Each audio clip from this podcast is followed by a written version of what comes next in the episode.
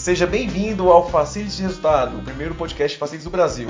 Eu sou o Paulo Salles. Eu sou Bárbara Magalhães e se você quer ser reconhecido e ter mais resultado em Facilities, esse é o podcast certo para você.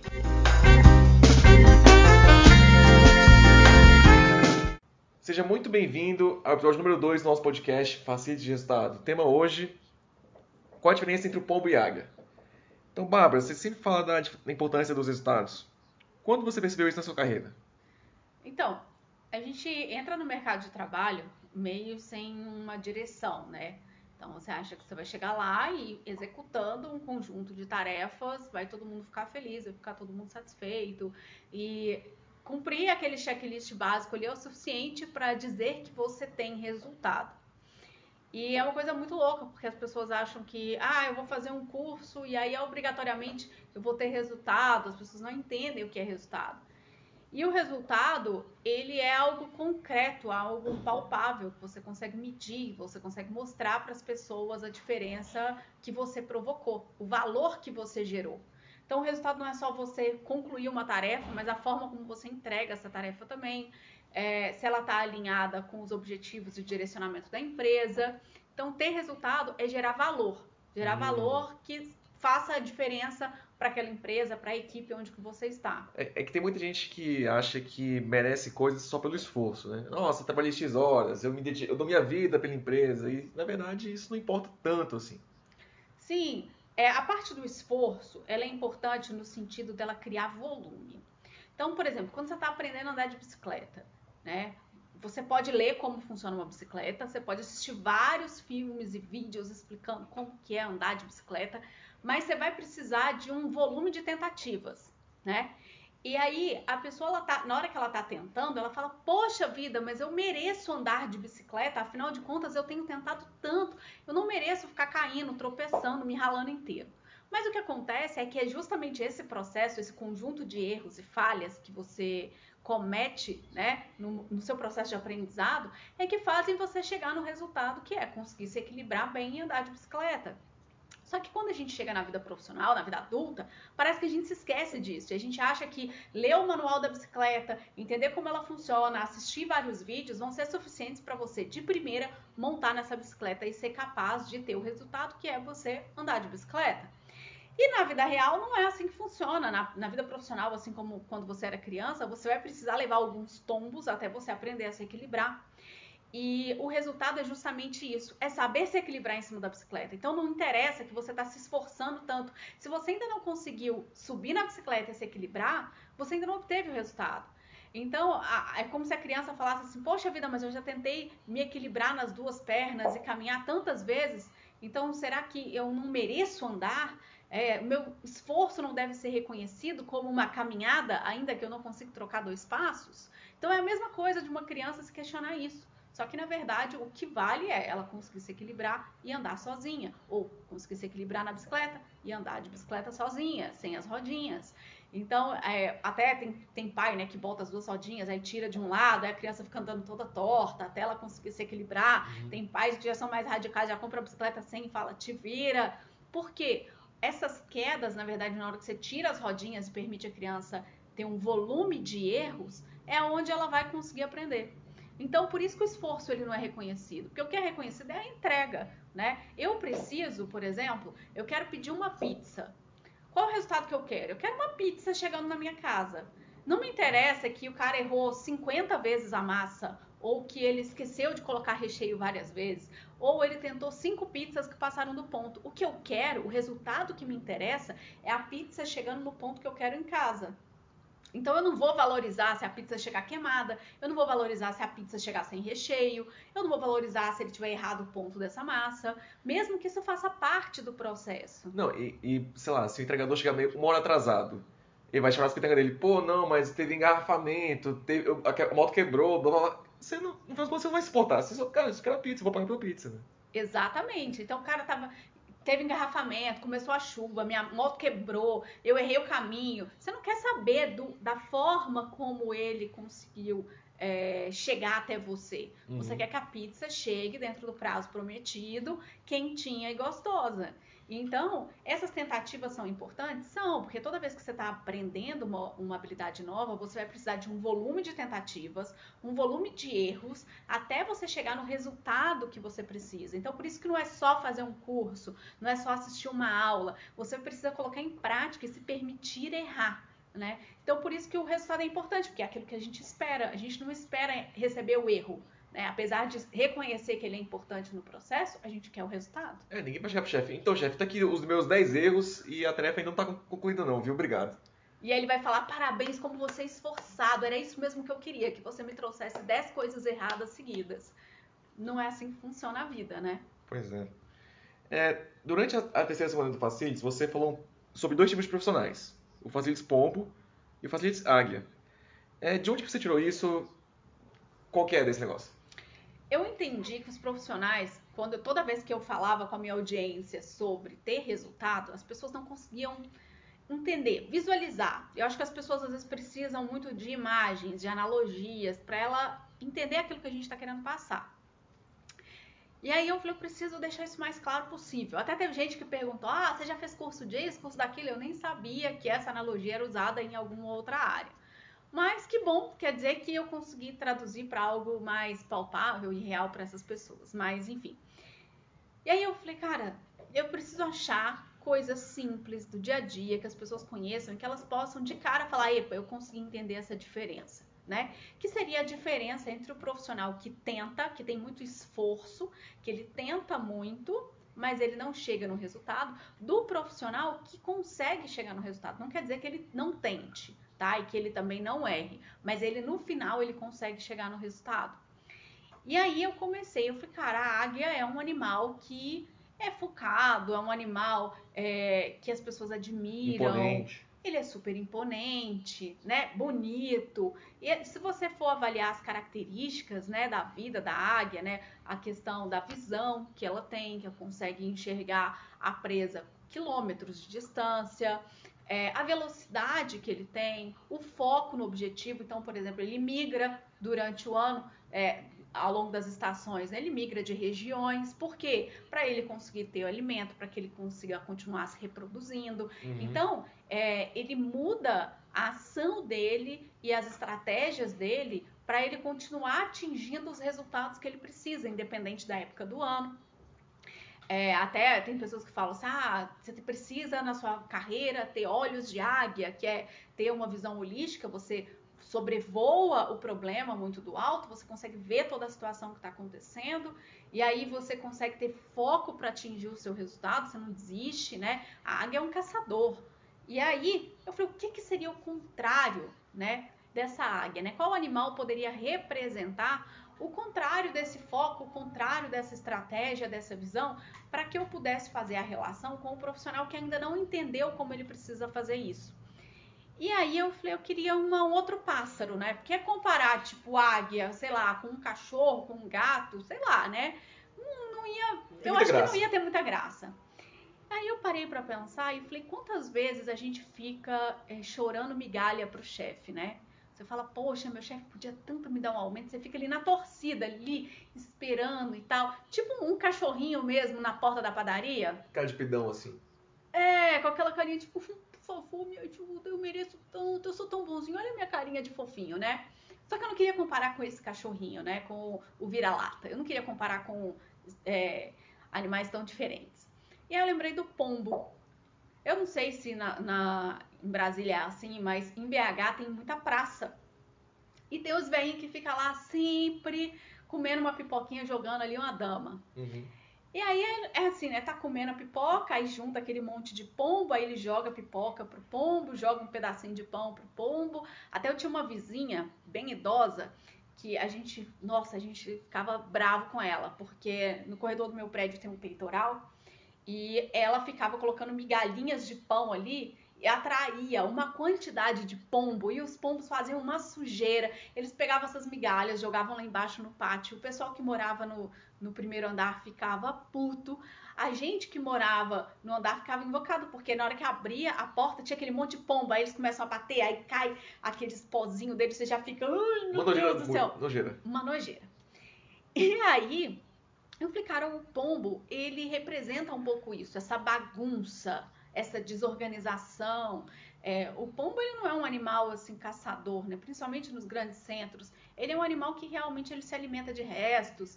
E aí ele, se você tá na praça comendo alguma coisa, já junta aquele monte te olhando, esperando uma migalhinha cair para todo mundo avançar.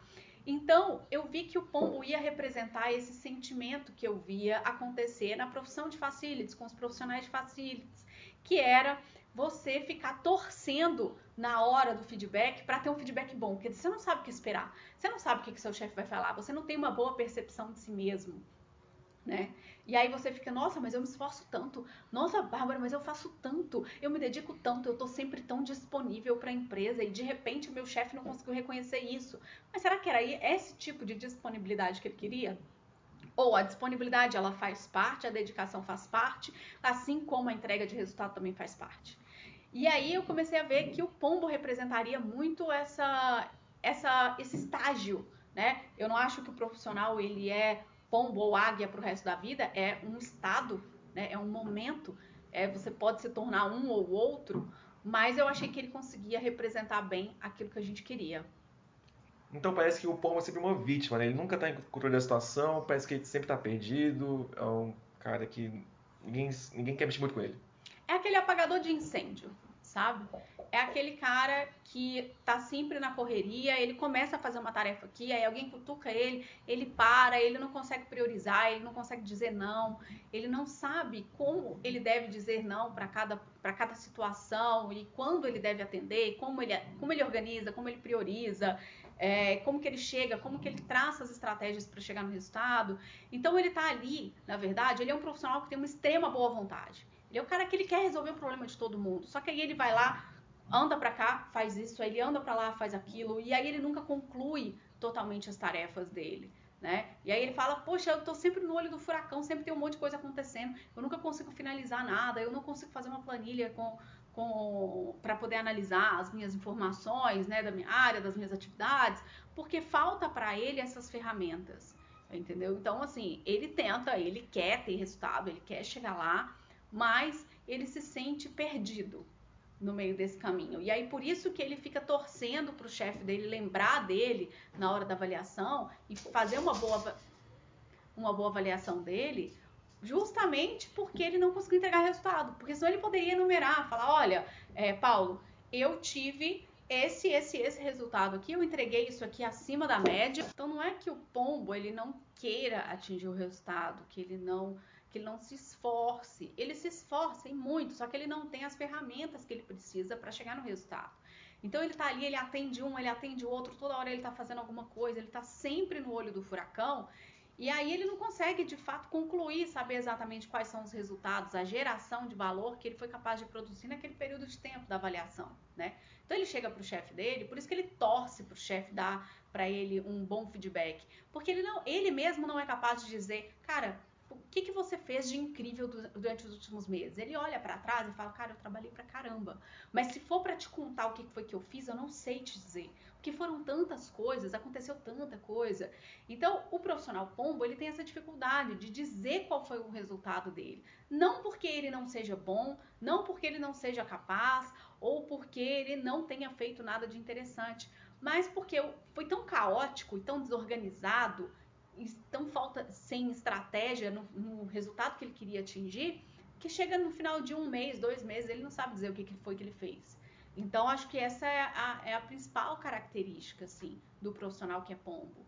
Né? Na medida que ele vai se desenvolvendo e que ele entende as ferramentas que ele precisa utilizar para virar uma águia, né? quais são os estágios que ele tem que passar, ele vai pouco a pouco organizando tudo isso e se tornando uma pessoa mais focada, mais direcionada, que consegue dizer exatamente onde foi que ele gerou valor, porque ele estava com aquilo o tempo todo na cabeça. Entendeu? Entendi. Você, existe algum tipo de teste para saber se eu sou um pouco magra? Se eu tiver em dúvida, como é que eu descubro isso? Bom, acho que a primeira coisa que você tem que perceber é como as outras pessoas veem o seu trabalho, né? Então, por exemplo, você é reconhecido no seu trabalho? o seu chefe, ele, ele consegue enumerar com clareza os resultados que você teve. as pessoas à sua volta, dos outros times, não estou falando nem de lideranças, mas todo mundo reconhece, fala: caramba, Paulo, olha, você, eu prefiro pedir as coisas para você porque você resolve. É, eu gosto do quanto o Paulo entrega. As pessoas te reconhecem com uma especialidade dentro da sua área, como alguém que de fato é comprometido e entrega resultado.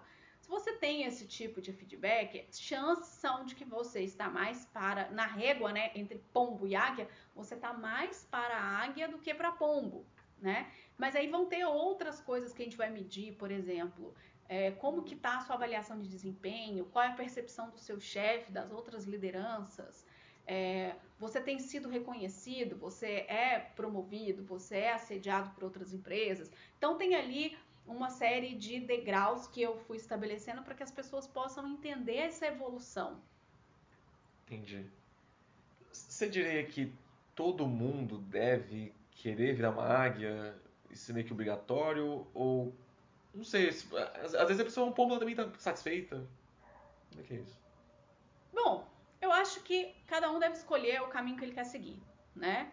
Eu acho que tem gente que vai se acomodar em uma função, em um nível de atividades, um nível de remuneração o resto da vida. Tem nada de errado com isso. A pessoa ela quer, eu quero ter esse nível de trabalho, esse nível de desgaste, esse nível de comprometimento. Eu sei que eu vou, não vou conseguir passar dessa remuneração que eu tenho hoje, desse cargo que eu tenho hoje, e tá tudo bem. Cada um escolhe o seu. Né? Mas quando o cara ele escolhe ser uma águia, o perfil geralmente é uma pessoa que quer crescer, uma pessoa que. E crescer não, é, não significa só se tornar líder de uma equipe. Né? A gente tem aí profissionais se tornando excelentes especialistas na área de facilities, ganhando muito dinheiro como um especialista sem liderar nenhuma pessoa. Né? Tudo vai depender de onde você está, quais são as escolhas que você faz, a escolha até em relação de onde você vai trabalhar, né, qual empresa que você vai trabalhar. Então esse profissional ele precisa ser mais estratégico. Ele pega a carreira dele como responsabilidade dele, né? E não delega para a empresa. Então, ah, eu aqui nessa empresa, como especialista, né, que é a carreira de analista, eu não vou conseguir atingir a remuneração que eu quero, porque a complexidade das atividades aqui não é tão alta. Eu vou direcionar minha carreira, por exemplo, para um outro tipo de empresa, com outro tipo de complexidade, com outro nível de remuneração. E aí você vai gerenciando a sua carreira de forma estratégica. Então, é, se tornar uma águia não quer dizer só você virar um líder, né? Muito pelo contrário, é na verdade você gerenciar a sua carreira para os objetivos que você quer de forma estratégica e obtendo resultado por onde você passa. Né? Eu, eu, acho que tem um pouco a ver com ser mais empreendedor, né? Mesmo, mesmo que você seja um empregado de uma empresa, é você de fato se importar com o estado final das coisas, você vestir a camisa, como o povo fala, né? Você tipo tomar conta de tudo, se importar com Apenas você sempre tentar entregar o melhor resultado possível. Sim, eu acho que a primeira camisa que a pessoa tem que se preocupar em vestir é a dela mesma. Então, é, eu visto a camisa da Bárbara. Onde a Bárbara quer chegar, o que é importante para ela, onde está o foco dela. E ali a gente vai traçando as estratégias para que a Bárbara chegue nesse ponto. Então, por exemplo, ah, a Bárbara quer ir para São Paulo, por quê? porque ela quer é, participar dos eventos presenciais, ela quer fazer uma, uma boa rede de network, ela quer conhecer coisas, ela quer aprender coisas, e lá isso tudo vai facilitar. Então a Bárbara se direciona para São Paulo. Ah, a Bárbara quer ter experiência em diversos setores. Né, da economia. Então, ela vai procurar essa trajetória de ter experiências em diferentes setores. A mesma coisa, você pode virar e falar: não, o Paulo tem outras, outros objetivos. Ele vai direcionar as ações dele para outros objetivos. Parte é, da, de vestir a, a, camisa da Bárbara, vestir a camisa, o Paulo vestir a camisa do Paulo, é você, por onde você passa, você vestir a camisa daquele local. Porque sem vestir a camisa daquele local, você não entrega resultado. Então você veste a camisa ali, você gera o resultado, porque aquilo ali faz parte da sua estratégia da sua carreira. Então, ser águia é gerenciar a sua carreira e ter essa visão um pouco empreendedora. Porque quando a gente fala visão empreendedora, as pessoas é, dissociam muito, né? De ser, ah, mas eu sou CLT, eu não sou empreendedor. E não entende que isso é você ter foco e estratégia na sua carreira, né? Ser dono da sua carreira. Não terceirizar, ah, eu vou terceirizar o meu desenvolvimento para o setor de treinamento e desenvolvimento da empresa. O que eles disserem que eu preciso aprender, eu vou aprender. Ah, quando ele decidir me pagar um curso, eu vou fazer um curso. Quando eles decidirem me deixar ir a um evento, eu vou nesse X evento. Se você não tomar a rédea disso, você vai ficar sempre à mercê de outra pessoa que às vezes não entende da situação ficar te controlando, né? O que tem que pensar é que o objetivo da empresa é um e muitas vezes pode não ser o seu. E aí é o momento em que você para durante um tempo, analisa, eu ainda faz sentido eu estar aqui, ainda partilhamos os mesmos objetivos. Então é a hora que você para para pensar, né?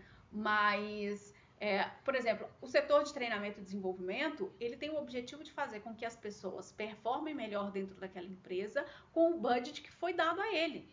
Então pode ser que, por exemplo, para você seja muito interessante fazer um intercâmbio mas não está no planejamento da empresa. Isso quer dizer que o Paulo deve deixar de fazer esse intercâmbio? Se isso está dentro do planejamento estratégico dele de crescimento da carreira e gerenciamento? Não. Só que ele, como uma boa águia, ele vai ter que traçar o plano. Então, se essa empresa não vai me dar licença para fazer o um intercâmbio, não vai pagar o um intercâmbio para mim, então eu vou correr atrás desses recursos, vou me planejar para tirar o tal do ano sabático, né? Que tem gente que diz, ah, eu vou tirar um ano sabático para aprender inglês ou para aprender alemão, vou passar X tempo em tal lugar.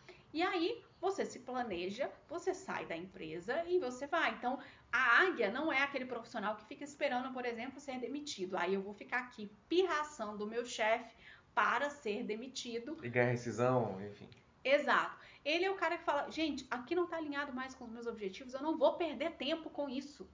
Eu vou buscar uma oportunidade que esteja mais alinhada com onde eu quero chegar, com o que eu quero fazer, com o que eu quero aprender, com o que eu quero desempenhar. Então ele faz essa análise constante, ele sabe exatamente onde ele quer chegar, não só exatamente o que ele precisa atingir. É, se eu sou um pombo hoje, o que, que eu posso fazer para virar uma águia? Quais são os passos que eu tenho que assim, praticar? O que eu tenho que fazer no meu dia a dia para fazer essa transição? É, eu estabeleci cinco degraus. É claro que isso é totalmente arbitrário, tá? Isso foi uma coisa que eu criei na minha cabeça para que você e qualquer pessoa que queira fazer essa caminhada entenda em qual degrau você está e quais são os estágios que falta, tipo, quantificar e deixar isso muito mais claro.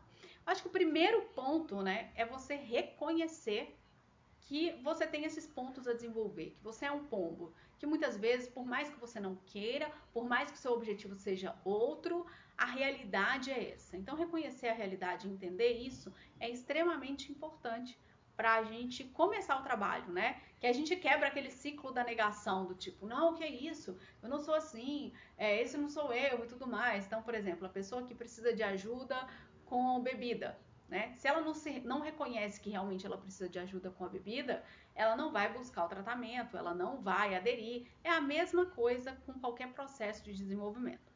Segundo ponto é aprender e aprender a aplicar as técnicas de priorização de atividades. Por que isso? A gente vive num mundo em facilities que a gente tem uma quantidade gigantesca de atividades.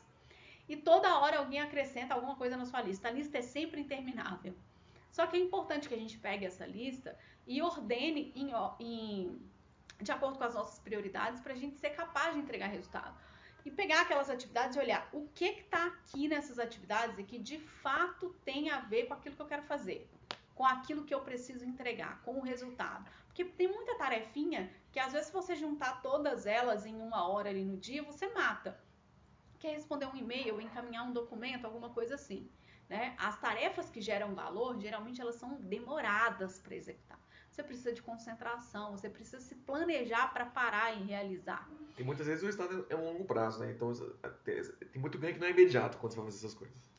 Os ganhos não são imediatos. E é por isso que muitas vezes o cara tem dificuldade de sair desse estágio de pombo, mesmo ele reconhecendo que isso não é o que vai gerar resultado para ele, né? E se caminhar para o estágio de águia. Porque é muito mais satisfatório, por exemplo, é, tem uma urgência ali dentro da, da operação, você vai lá e aí você desliga o disjuntor, você liga para a empresa, você faz isso, faz aquilo e tal, e o resultado é imediato, né? É, eu, eu gosto de comparar com as, com as tarefas domésticas, por exemplo. Você planejar os gastos mensais é extremamente importante para a economia doméstica. Mas isso é um trabalho que é de longo prazo. Você vai planejando, você vai abastecendo a planilha, você vai estudando, vai vendo onde dá para enxugar, onde que dá para gerar mais receita e tudo mais. Mas quando você pega uma pia lotada de louça e você lava, é claro para todo mundo que você fez alguma coisa. Agora, se você deixou de comprar ali um tênis, é, quatro blusas e tudo mais para ajudar na economia doméstica, isso fica meio que invisível. Até que no longo prazo você veja o resultado daquele, daquele controle né, financeiro. A mesma coisa com a atividade em facilities. Então, às vezes, o cara tá tão empenhado em, por exemplo, trocar o braço de uma cadeira, trocar a lâmpada, é, fazer o que todo mundo consegue enxergar, que ele esquece de também, e aí não é vou parar de fazer uma coisa, vou fazer um ou outro, mas também criar esses controles que só fazem sentido no longo prazo. Porque se eu pego, por exemplo, num dia e mapeio todas as atividades que eu fiz, ela não vai me dar muita informação. Ela vai me dar muita informação depois que eu fizer isso durante um mês. E aí eu vou comparar quanto eu fiz naquele mês, como que foram as urgências, o quais que, que foram... leva mais tempo. O que me leva mais tempo, quais são as atividades mais recorrentes. Então, por exemplo, se eu sempre tenho problemas com entupimento em um banheiro, significa que eu tenho algum problema ali naquela tubulação. Ou se sempre queima a mesma lâmpada, será que eu não estou com problema nessa fiação, nesse disjuntor, né, na qualidade da lâmpada que eu estou comprando? E aí eu começo a comparar mês a mês. Então, no primeiro mês você ainda vai ter pouca informação, aí você começa a comparar com o segundo, com o terceiro, com seis meses você começa a ver alguma coisa. Mas é algo realmente de longo prazo. Então, a pessoa fala: caramba, mas eu vou parar e vou medir tudo aquilo que eu fiz, vou colocar aqui, não vai me servir de nada imediatamente. Não, não vai, mas daqui seis meses, na hora da sua avaliação, você sabe falar exatamente onde foi que você gerou economia, onde foi que você gerou eficiência, quais são os tipos de chamado, o volume de atividades que você faz também. Então é construído realmente ao longo do tempo. Então por isso que o segundo degrau é aprender a priorizar. Porque é importante que você resolva os problemas urgentes que são capazes de parar a operação, mas que você dê a devida importância e prioridade para esse mapeamento também. Então, esse é o ponto 2, porque também não é só você saber como priorizar, as técnicas de priorizar, porque é muito fácil a gente se perder no dia a dia. Então começa a acontecer várias coisas. Você começou muito bem com a sua lista de tarefas priorizando, e aí de repente você parou de fazer ali, de anotar as tarefas e está correndo pelo prédio fazendo mil coisas. E aí é que a brincadeira fica boa, porque só você só passa para o próximo nível depois que você aprende a aplicar. E aí você vai errar, você vai se esquecer, você vai achar que não dá certo, você vai achar que não é para você, que não funciona. Você vai passar por todos esses estágios de dúvida, até que você tenha uma rotina de priorização, que você aprenda a dizer não, que você aprenda a delegar e passar tarefas para outras pessoas que podem te ajudar. E aí você começa a ter mais organização. Você passa a ser uma pessoa que consegue entregar mais, resolver mais coisas. E aí, quando você faz isso, você começa a impactar as pessoas à sua volta, que aí você passa para o próximo degrau. O próximo degrau, então, é quando as pessoas que trabalham na área de facilities percebem que o Paulo, ele é o cara organizado do time. Ele é o cara que consegue entregar as tarefas mais importantes, que ele consegue matar um volume maior de tarefas, que ele sabe exatamente aquilo que ele está fazendo. Então, quando alguém pergunta, Paulo, cadê aquele documento? Ele sabe onde ele guardou. Paulo, como é que foi aquela atividade? Ele tem todo o mapeamento de tudo aquilo que ele fez, porque ele já dominou o controle das atividades e as priorizações. E isso impacta diretamente quem trabalha com ele. Aos poucos, à medida que as pessoas próximas percebem essa mudança e que você vai impactando a forma delas trabalharem também, o time todo começa a aparecer. E aí é a hora que os colaboradores dos outros times começam a perceber, porque também a gente precisa de constância. Esse é o estágio 4? Esse é o estágio 4, é o momento em que os colaboradores dos outros times começam a perceber que o Paulo é um profissional diferente dos demais que estavam ali atendendo ou que o Paulo teve uma mudança no seu comportamento, no seu posicionamento. E como que eles percebem isso? Você não é mais o cara que esquece o que eles pediram, é, você é o cara que dá retorno constante a respeito daquilo, do processo do que está acontecendo, você está proativo no seu, no, nas suas atividades, então, você demonstra ter um controle e conhecimento a respeito de tudo. Por quê? Porque você está mais tranquilo. Você não está afobado, você não está é, sendo pego de calça curta, né? Do tipo, meu Deus, eu não sabia disso. Nossa, eu não sabia que eu precisava fazer isso. Então, isso não acontece mais com você. E aí fica muito evidente para as outras pessoas. Mas isso também só acontece com o tempo. Não adianta você fazer uma semana e achar que toda empresa vai perceber sua mudança. É pouco a pouco, é no volume, é na constância, é na disciplina. Por isso que é muito importante a gente também ter paciência. É, é coisa de meses, né? Para essas, essas pequenas atitudes terem efeito, assim. Sim, é coisa de meses. Então, não é um resultado de longo, de curto prazo. Não é um negócio que você faz hoje e aparece amanhã. Igual você lavar uma pia de louça que estava enorme e aí você fez, todo mundo viu o que você fez, entendeu? Não é isso. Então, por isso que as pessoas têm dificuldade de continuar subindo os degraus até se tornar uma águia, porque ele faz, faz, faz e fala: caramba, mas eu não tô tendo resultado ainda. Ninguém tá percebendo a minha mudança. Ninguém percebe que, que eu mudei, né? É, é igual quem começa a fazer dieta. E aí a pessoa faz uma semana de dieta e ela fala: caramba, será que eu emagreci? Aí ela sobe na balança não teve resultado nenhum. Mas ela começa a sentir que a roupa tá um pouquinho folgada e ela fica doida para alguém perceber, né? Só que as pessoas só percebem, principalmente quando é uma pessoa que precisa perder bastante peso, depois que ela perdeu uns 10 quilos, né? E aí, mas até perder 10 quilos, ele perdeu 1, 2, 3, 5. E aí ele queria ser notado. Mas só vai ser notado e as pessoas só vão perceber que olha, o Paulo realmente mudou o comportamento dele com a comida, com a ginástica e tudo mais, depois que você já emagreceu 20 quilos, se for uma pessoa muito gorda, né? Porque fala assim, ah, mas 10 quilos é mole, né? Ele, ele emagreceu um pouquinho, mas daqui a pouco ele engorda de novo. As pessoas têm esse tipo de desconfiança. Até que isso se torne uma característica do Paulo, precisa de assentar. Tem até um livro que fala sobre mudança de hábito que entra muito nisso aqui, porque você vai precisar mudar os seus hábitos no trabalho, você vai precisar mudar o seu processo. E aí fala que você precisa de 21 dias para que você se acostume com aquele hábito e 90 dias para que isso não mude, né? Para que você realmente tenha mudado de hábitos, tenha incluído aquela rotina. Então, imagine agora quanto tempo não vai demorar para as pessoas perceberem que você mudou. Então, demora um pouco. Esse é o quarto estágio. No quinto estágio, as lideranças percebem, os seus líderes percebem, os líderes dos outros times percebem que realmente você tem uma entrega diferenciada, que você tem promovido uma geração de valor maior. E às vezes ele não sabe nem como que aquilo começou, da onde que foi, mas ele percebe uma mudança e percebe, começa a reconhecer de fato que você mudou, seja te passando é, mais tarefas, tarefas mais complexas, confiando em você, até chegar o momento, por exemplo, do feedback, você ganhar um bônus, chegar o momento do feedback, você ser promovido, né, receber um aumento. E esse posicionamento ele não se restringe só dentro da empresa, porque à medida que você tem foco e sabe onde você quer chegar, você muda o seu posicionamento também nas redes sociais, na comunicação com outros profissionais, no seu network, você começa a ser o quê? Assediado por outras empresas. Então, é, acho que esse é um bom parâmetro para dizer, olha, eu me tornei uma águia dentro dos meus objetivos e eu realmente estou entregando mais valor. É você começar a ser reconhecido dentro e fora da empresa como um profissional diferenciado. É, uma coisa que eu ia perguntar é, é que uma parte desse processo não tem a pessoa não vai ter controle, né? Então, eu tenho que trabalhar melhor, tenho que ter resultado, mas o reconhecimento vem de outra pessoa. E se por acaso eu, eu estiver num lugar onde eu não sou reconhecido, não importa o que eu faça, que que você daria para alguém que está nessa situação? Como uma boa águia, você precisa ter, saber onde você quer chegar e quais são, quais são as estratégias que você precisa fazer.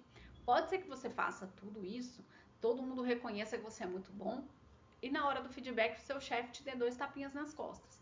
Fala, olha como você é incrível, Paulo, você é tão maravilhoso, parabéns para você. E é o máximo que ele vai ter para te oferecer. E pode ser que ele até queira, mas não possa. Enfim, a gente está ali lidando com o recurso da empresa, com os objetivos da empresa e tudo mais. Mas aí nessa hora, o Paulo tem que se perguntar qual é o meu objetivo, aonde eu quero chegar. Então, se eu quero chegar, é, eu quero ser promovido, eu quero mudar o meu cargo, eu quero aumentar o meu salário, e aqui não vai acontecer, você tem que mudar a, o que você está fazendo para poder chegar no ponto onde você quer. Então, se aqui não é, você vai procurar um local onde, onde seja possível fazer isso, uhum. né? Nem seja trocando de empresa. Então, faz parte de você gerenciar a sua carreira, você saber o momento também de demitir a empresa onde você está, né? De dizer não para um recrutamento externo, Olha, não, eu tô, eu tô aqui, tô confortável, eu quero estar aqui por esse momento, por esse motivo, e eu vou recusar a sua proposta, ainda que seja com um salário maior, por exemplo. Tudo vai depender do, da estratégia e dos resultados que você quer atingir, né? Daqueles objetivos que você traçou para você como profissional. Eu, eu, eu, vou até botar o. Vou, vou, fingir, vou fingir se alguém está ouvindo esse podcast que a pessoa poderia falar assim: Ah, mas isso é muito, muito fácil para você falar, você já tem emprego. Você não sou eu que tem que, que tô desempregado, tenho que pagar minhas contas, tenho três filhos para cuidar. É muito, fácil, é muito fácil falar que você pode ser seletivo, né? Quando você não está na necessidade. O que, que você diria, que você diria para alguém que pensa desse jeito? Então, quando a gente está buscando realmente o pior momento para você negociar com as empresas é quando você está desempregado. É o pior momento que tem, porque você não tem, você não detém a força na negociação. Que barganha, né? É, a sua barganha está baixíssima, né? E quanto mais o tempo passa, até falei isso numa live, quanto mais o tempo passa e você permanece desempregado, pior fica a sua situação, né? O seu poder de barganha vai sendo reduzido cada vez mais. Mas o que a gente não pode esquecer é que a gente precisa, como profissional, também saber escolher onde a gente quer trabalhar. Porque não adianta uma mulher, por exemplo, com dois filhos, casada, que tem as suas restrições ali de disponibilidade, e aceitar um trabalho em uma empresa que quer que ela esteja 24 horas disponível, que ela tenha, que ela faça muita hora extra, que ela vá em vários finais de semana. Porque ela não vai ser capaz de atender isso. Em breve ela vai estar desempregada de novo. Então, o profissional ele precisa atentar para isso, ele precisa selecionar a empresa que está alinhada com os valores dele, com onde ele quer chegar, mesmo no momento que ele está desempregado. Isso ele pode fazer, por exemplo, selecionando as empresas antes de mandar o currículo. Ele não precisa mandar o currículo. E aí eu falo muito sobre o currículo, tem até uma aula que eu fiz com os alunos que eu falo sobre o currículo Subway, né, que é aquele feito de acordo com os requisitos da vaga, direcionado para a cultura daquela empresa. É importante que você faça isso, isso vai te tomar tempo, isso já vai fazer você selecionar melhor as empresas. E aí, à medida que você for evoluindo no processo seletivo, tá tudo bem, ali você já fez a sua pré-seleção, né? E aí, é, quando a pessoa fala assim, ah, mas é muito fácil dizer isso, ser estratégico, tudo mais, quando você tem emprego. Mas para conseguir emprego, você precisa ser estratégico. Você precisa dedicar para o seu currículo, para fazer network, para dar visibilidade para o seu perfil, para selecionar vagas, para se candidatar adequadamente a vagas. Candidatar uma vaga é um negócio demorado. Não é um negócio que você é, vai clicando em vários botõezinhos assim, ó, e candidata em 10 vagas em 10 minutos. Não é. Você vai demorar umas duas horas numa candidatura de vaga, você ainda vai fazer teste. Tem vezes que dá até preguiça de candidatar, candidatar algumas, né? Porque, nossa, tem que entrar em outro site, mais outro site, outro site. Cara, chega. Mas essa preguiça, ela é excelente. Porque você só vai ter preguiça de candidatar a uma vaga quando você não quer ela. Então ela não é uma vaga para você candidatar. Porque o cara vai ter que pegar o currículo dele X-Tudão, adaptar todo para virar um currículo Subway, para mandar, para ele olhar quais são as palavras-chave que foram utilizadas, enfim, tem toda uma técnica de candidatura. O cara vai demorar no mínimo uma hora nessa candidatura. Fora depois, em todo, todo o processo seletivo. Então você começa a selecionar as empresas daí.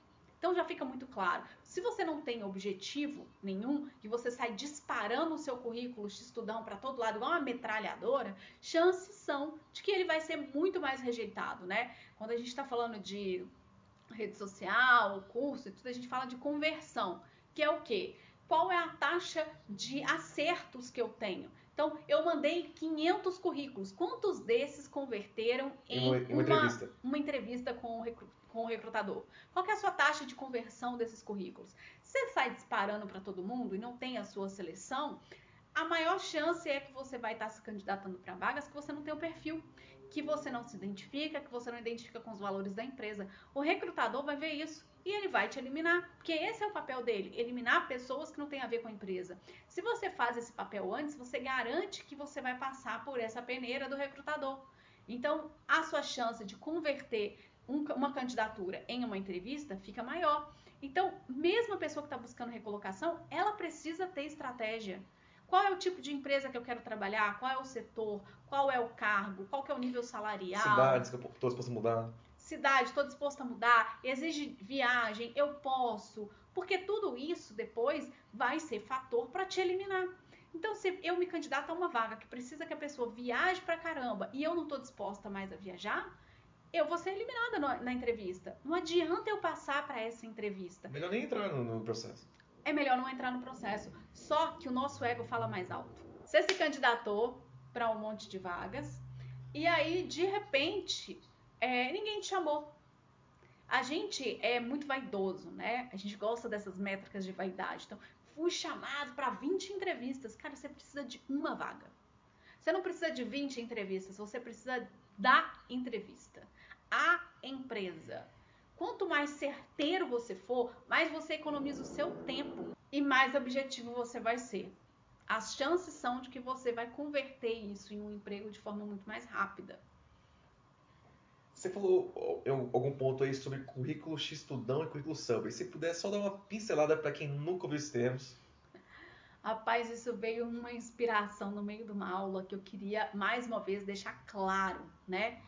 É, quando você vai pedir um sanduíche, você pede um x-tudão, o que, que vem nele? Vem de tudo.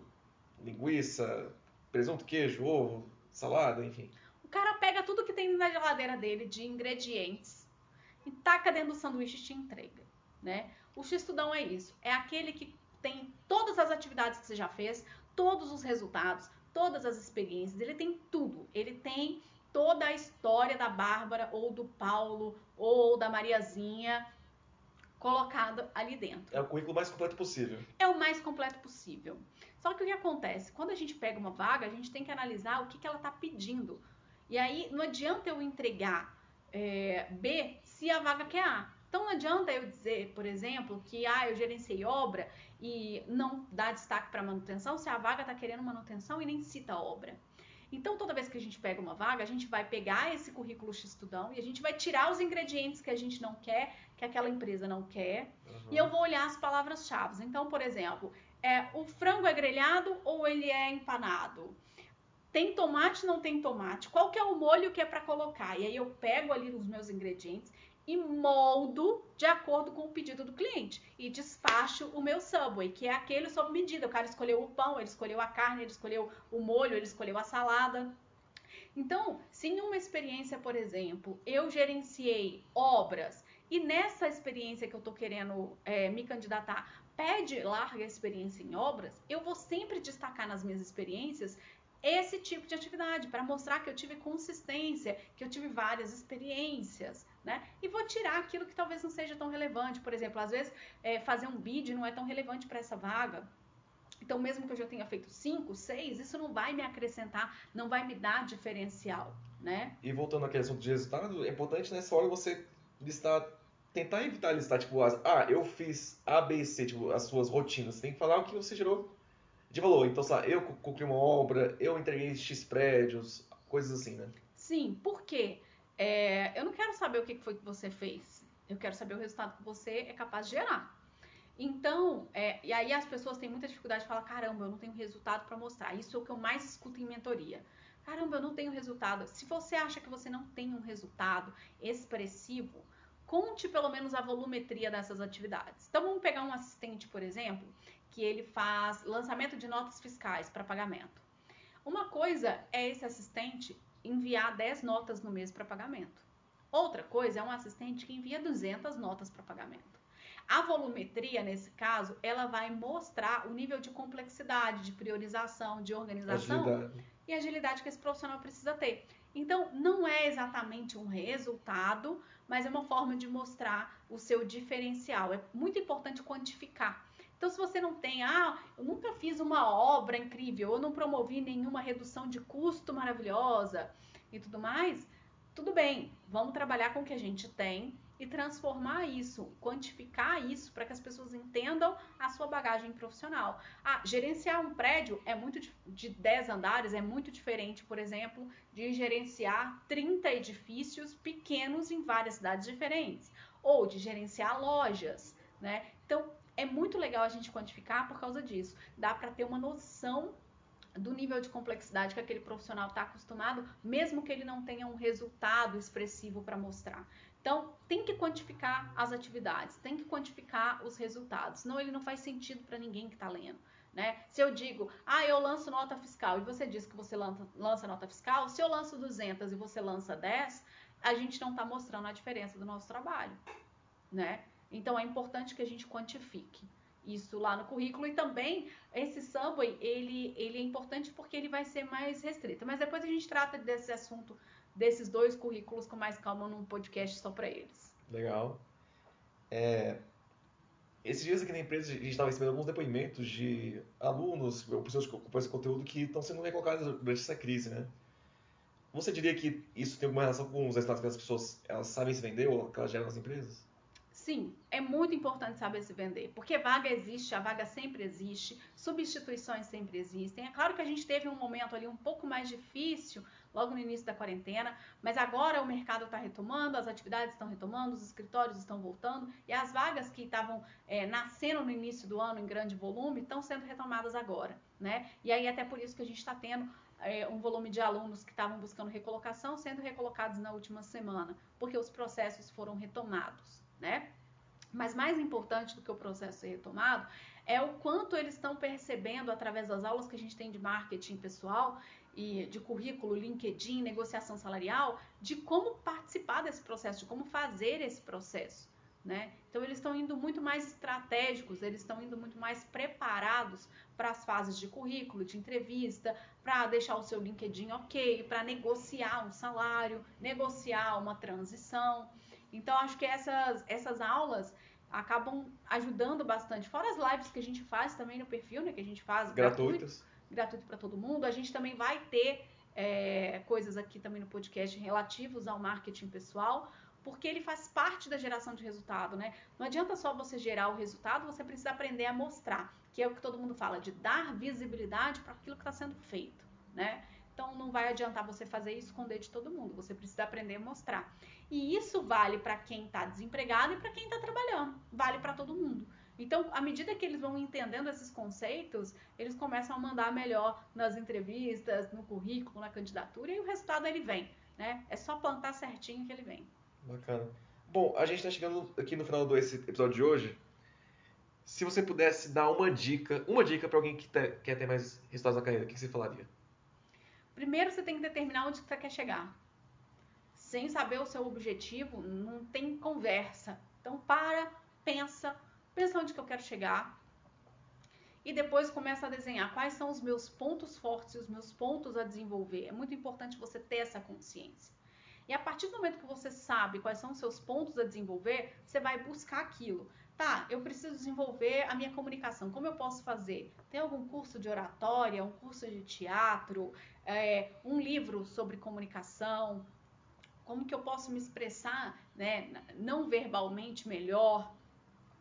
Às vezes o meu, meu e-mail é muito confuso. Será que não vai, mesmo a gente já tendo feito a escola até os 18 anos, eu escrevo muito mal. Será que não vale a pena fazer um curso de redação, aprender a escrever? Então, quando você detalha quais são os seus pontos a desenvolver, você consegue ter visão clara de quais são os recursos que você precisa. E aí pode ser uma atualização, pode ser um curso, pode ser, ah, para mim vale a pena entrar no Facilites na prática, ou eu preciso de uma mentoria. Na verdade, eu estou estudando, estudando, mas eu não consigo enxergar onde eu estou errando. Eu preciso que alguém de fora venha, olhe o que está acontecendo e me acompanhe nesse processo personalizado.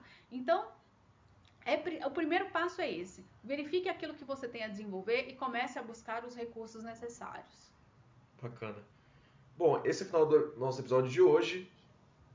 A gente continua semana que vem. É, muito obrigado para quem está ouvindo. Beijos. Beijos, pessoal. Obrigado por escutar mais esse episódio do podcast. A gente volta semana que vem.